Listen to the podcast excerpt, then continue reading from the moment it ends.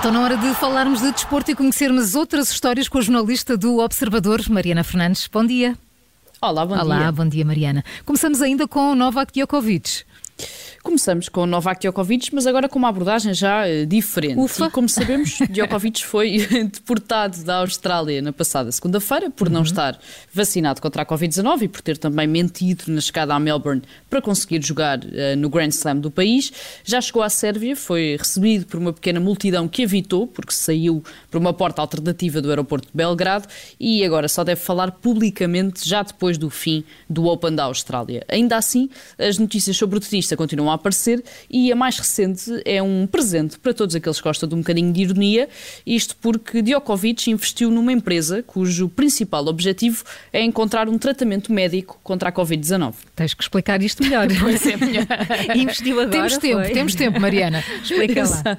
Quando é que começou este Investiu- investimento? Investiu já em junho de 2020, ao que parece, mais ou menos na altura em que acabou por estar infectado. Na sequência do Adria Tour, o torneio que organizou e que acabou por dar origem também a um surto. Segundo a imprensa internacional, Djokovic tem 80% da Quant Biores, uma empresa de biotecnologia dinamarquesa, que tem então como principal objetivo encontrar este tratamento médico para a Covid-19. Não se sabe quanto é que o tenista poderá ter investido, mas esta empresa tem cerca de 11 investigadores a trabalhar na Dinamarca, na Austrália e na Eslovénia e estuda então um tratamento para quem de facto contrai a doença. Portanto, não estão à procura de uma vacina para impedir que as pessoas a tenham, estão à procura de um tratamento, tratamento, eh, para amenizar os sintomas de quem já a tem. A empresa espera lançar ensaios clínicos no Reino Unido já este verão e Djokovic continua sem conseguir explicar propriamente aquilo que realmente pensa sobre a pandemia. Hum. E de Djokovic passamos para os Estados Unidos e agora não tem nada a ver com ele. Passamos e com uma notícia triste, ainda que seja o nosso ponto sei, de partida sim. para contar uma das histórias mais desconhecidas do basquetebol norte-americano. Morreu ontem Luzia Harris, a única mulher a ter sido escolhida num draft da NBA.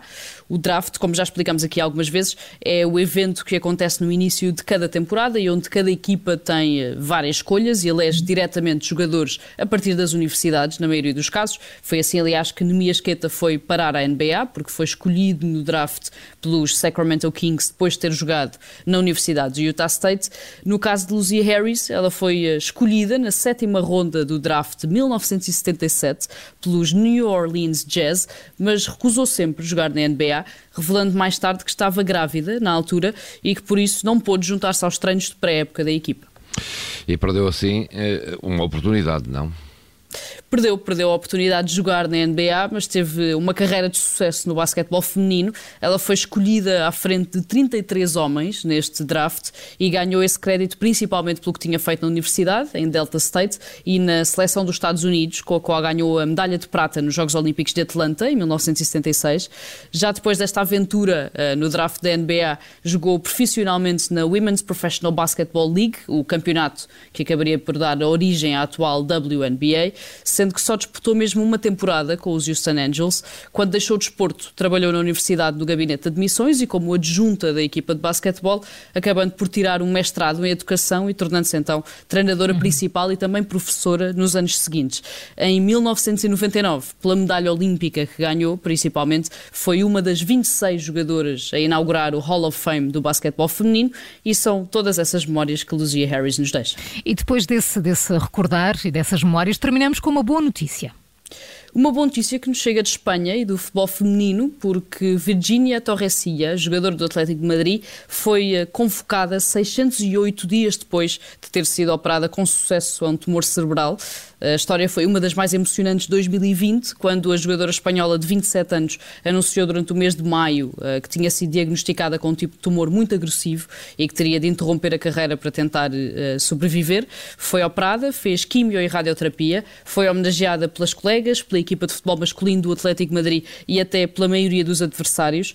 Em novembro passado, deu a ideia de que estaria prestes a voltar, porque publicou a foto oficial enquanto elemento do plantel do Atlético Madrid e já muito perto do Natal fez uma publicação onde se lia simplesmente Estou saudável, família. Agora foi mesmo convocada e está prestes a voltar aos relevados. Hum, Há quanto tempo é que ela não joga? Não joga desde 11 de março de 2020, quando representou a seleção espanhola num jogo da She Believes Cup contra a Inglaterra. Pelo Atlético Madrid fez o último jogo 10 dias antes, contra a Real Sociedade. Vai voltar para disputar um encontro da Supertaça Espanhola, eh, uma competição que até lhe traz muitas recordações, porque há cerca de um ano, em janeiro de 2021, quando ainda estava a fazer tratamentos, entrou dentro de campo para erguer o troféu com as colegas que o tinham acabado de conquistar. Eh, Virginia Torresi é uma heroína para as próprias claro. colegas, para o futebol feminino, mas claro, tem de ser uma heroína também para todos nós. É verdade, é isso mesmo, para todos nós. E assim chegamos ao fim das outras histórias do desporto com a jornalista Mariana Fernandes. Amanhã há mais para conhecer. Obrigada, Mariana. Até amanhã. Até amanhã.